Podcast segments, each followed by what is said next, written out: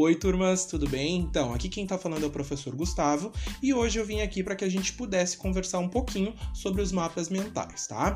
Então, o que, que na verdade seriam esses mapas mentais? Um mapa mental é uma ferramenta utilizada para poder organizar, memorizar ou analisar um conteúdo bastante específico. Nesse nosso primeiro caso agora, nós vamos analisar o que? O gênero dramático. Então, por isso, nós precisamos saber um pouquinho como é a construção destes mapas mentais. Bom, a sua estrutura foi pensado especi ah, especialmente para facilitar o aprendizado e a administração da informação. Hoje, ele é também muito utilizado para que a gente possa uh, ajudar no processo de tomada de uma determinada decisão. Uh, ele inicialmente foi desenvolvido por um britânico chamado Tony Beeson.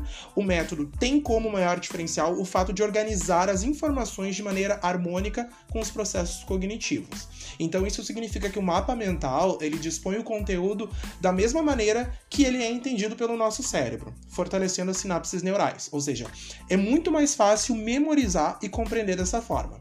Para isso, a ferramenta conta com vários recursos. Então vocês vão ter que utilizar, por exemplo, agora nesse mapa mental de vocês, cores, símbolos e principalmente sua estrutura baseada em ramificações, associando uma informação às outras.